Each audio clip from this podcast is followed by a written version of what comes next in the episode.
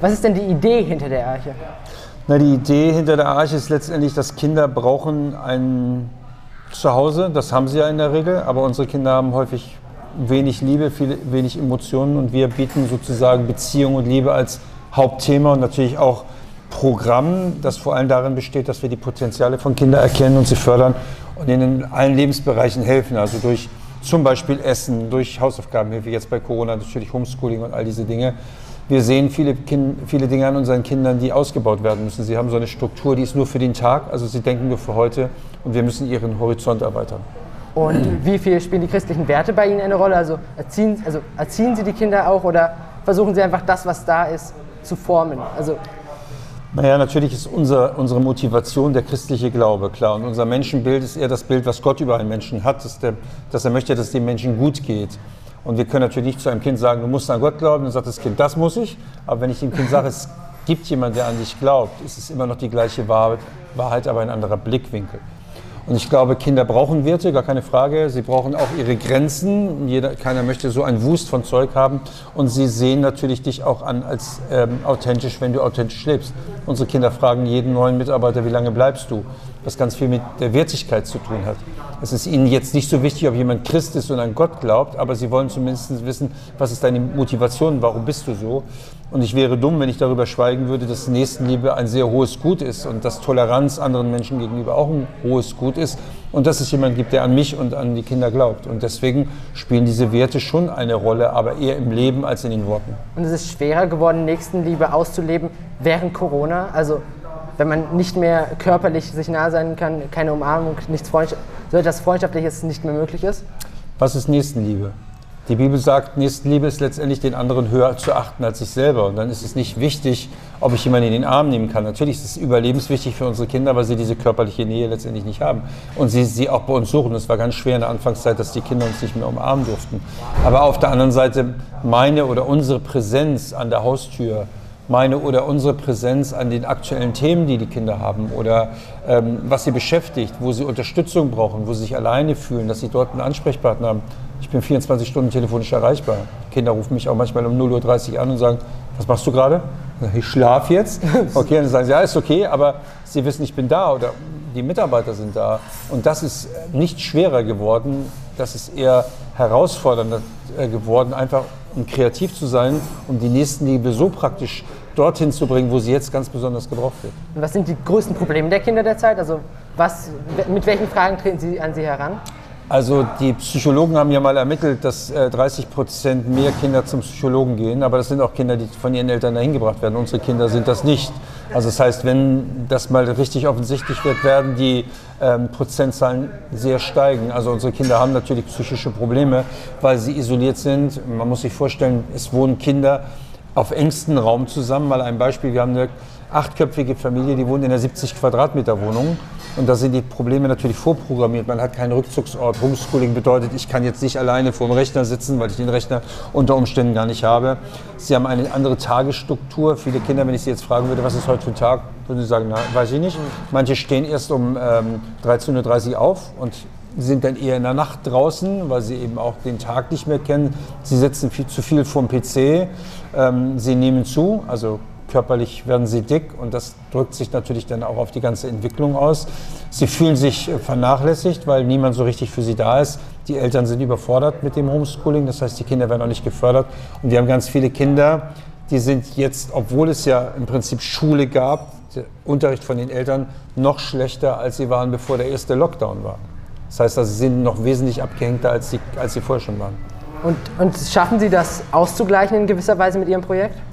Also wir haben in den ersten Monaten wirklich mit allen Händen und Füßen versucht, alles Menschenmögliche zu machen, um bei den Familien zu sein. Und wir haben dadurch alleine in dieser Haupteinrichtung Marzahn-Hellersdorf nach den Sommerferien 150 neue Kinder gehabt. Und das bedeutet noch mehr Arbeit mit der gleichen Menge von Personal. Ich glaube, was wir heute machen, wir machen unsere Arbeit gut. Wir sind da, wo die Kinder sind, das ist wichtig, aber wir machen eigentlich nur Schadensbegrenzung, weil das, was wir eigentlich tun müssten, ist ein äh, Projekt zu haben, 24-7. Wir müssten eigentlich ununterbrochen bei den Familien zu Hause sein, um sie moralisch aufzubauen und dafür zu sorgen, dass es keine häusliche Gewalt gibt, dass es nicht irgendwann ein totes Kind gibt. Das können wir nicht garantieren. Wir wissen, dass die Situation immer schwieriger wird, solange eine Art Lockdown oder Isolation stattfindet. Würden Sie trotzdem einen Lockdown befürworten? Also ich bin dafür, dass man die Pandemie einschränkt. Natürlich, das muss man mit aller Gewalt tun. Aber Kinder brauchen ihre Sozialpartner. Sie brauchen Menschen, die auch außerhalb der Familie entdecken, ob innerhalb der Familie etwas nicht stimmt. Dazu ist Schule gut, dafür ist Arche gut. Wir haben hier Kinder, die sagen, wir bringen uns um, wenn die Arche nicht bald wieder aufmacht. Ähm, die Kinder werden gar nicht gefragt. Ich denke, man sollte vielleicht die Kinder mal fragen, was sie dazu denken, wie sie gerne leben möchten, ob sie zur Schule gehen wollen. Und ich glaube, Kinder können auch gut begreifen, was es bedeutet, sich anzustecken und nicht anzustecken. Aber ich glaube, dass es wichtig ist, dass Kinder Schule haben. Und ich würde es so machen, dass jedes Kind einmal in der Woche zur Schule gehen kann. Dann sind maximal fünf Kinder in einer Klasse. Das kann man gut hinbekommen, weil in anderen äh, Einrichtungen ist es auch möglich, dass man die Abstandsregeln einhält. Dann hat das Kind Unterricht, dann kann, er alles, kann es alles mitnehmen. Der Lehrer sieht bestimmte Dinge ähm, und kann seine Kinder fördern. Das wäre mein Vorschlag, aber ich würde gerne die Kinder dazu selber hören. Aber man hört sie nicht an. Okay. Sie müssen. Ja, was äh, wichtig wäre noch, was die Arche jetzt in der Corona-Zeit gemacht hat, äh, eben an Projekten mit den Schülerinnen und Schülern. Genau. Also wir haben im Prinzip über Nacht eine virtuelle Arche aufgebaut. Alles, was wir tun, machen wir virtuell. Das heißt, wir machen virtuell Hausaufgabenhilfe, Homeschooling, unterstützen die Kinder in allen Bereichen. Wir haben 150 Kindern ein Smartphone besorgt, damit wir sie überhaupt erreichen können telefonisch und wir erreichbar sind. Wir haben WhatsApp-Gruppen in denen wir mit den Kindern austauschen. Wir machen einen Livestream, wo wir eine Stunde Programm machen mit den Kindern zu Hause. Wir machen ganz viele Challenges, damit die Kinder bei der Stange gehalten werden. Wir fordern sie auf, Sport draußen zu machen, schickt uns die Videos. Wir machen jetzt gerade ein Online-Fitnessprogramm für die Kinder, dass sie zu Hause auch motiviert sind. Wir stellen jetzt gerade nächste Woche eine Mitarbeiterin ein, die dieses ganze Projekt virtuelle Arche noch viel größer ausbaut. Ähm, wir sind im Prinzip in allen Bereichen der Digitalisierung dran. Wir haben mittlerweile schon 500 Kinder mit Laptops und Tablets ausgestattet. Wir bekommen jetzt nochmal über Bild hilft 500 iPads, die wir nochmal an Kinder verteilen, damit sie beim Homeschooling ähm, auch mitmachen können, weil viele sind da völlig abgehängt. Wir drucken jeden Tag Hausaufgaben aus oder Papier, weil die Kinder zu Hause keinen Drucker haben. Wir bringen die Lebensmittel nach Hause, weil die Kinder nicht mehr hier essen dürfen. Und wir sind eben auch an der Haustür, um moralisch zur Seite zu stehen. Das ist unser Corona-Programm. Aber wir haben auch immer ein paar Kinder hier. Und gibt es noch irgendwas, was Sie unseren Zuschauern oder den Jugendlichen direkt sagen wollen würden? Naja, dass ich denke, es ist schon wichtig, dass man äh, auch in dieser Zeit hinguckt. Es gibt ja auch Jugendliche, die Zeit haben. Die könnten auch mal mit Kindern Hausaufgaben machen oder überforderte Eltern beim Homeschooling unterstützen. Das ist ja so das große Problem. Und es gibt eben jetzt ganz viele Kinder, die sind abgehängt, weil sie eben nicht so viel Unterstützung bekommen haben, wie Kinder, deren Eltern in der Lage waren, äh, die Hausaufgaben und die, den Unterricht mit den Kids zu machen. Und dann könnte man sagen, okay, starke Schüler unterstützen schwache Schüler, damit sie die Klasse nicht wiederholen können und damit sie das, nicht das Gefühl haben, sie sind vergessen. Ich glaube, jetzt ist gerade wichtig, dass man aufeinander schaut und nicht wegschaut. Okay, dann guten Hunger, würde ich sagen. Dankeschön. Genau. Noch eine Frage kurz. Bitte. Äh, Gibt es einen Moment, der Sie besonders beeindruckt hat in der Corona-Krise, wo Sie irgendwie das Gefühl haben, das hat Sie besonders bewegt? Ja, wir haben viele Kinder, die sehr dankbar sind über das, was wir tun. Wir sind für sie die Helden dieser Zeit, schreiben sie uns ganz oft. Und äh, während dem ersten Lockdown rief mich ein Junge an und sagte, also war, der Lockdown war gerade vorbei, und sagte, ich darf ja nicht in die Arche kommen, aber wir haben Flaschenpfand gesammelt, ich würde gerne das als Spende abgeben. Ich dachte, jetzt kommt er mit so 10 Euro oder so. Und dann kam er dann an, brachte so einen großen Umschlag, den sie gemacht haben. Da war ein Kuvert drin mit 136,20 Euro.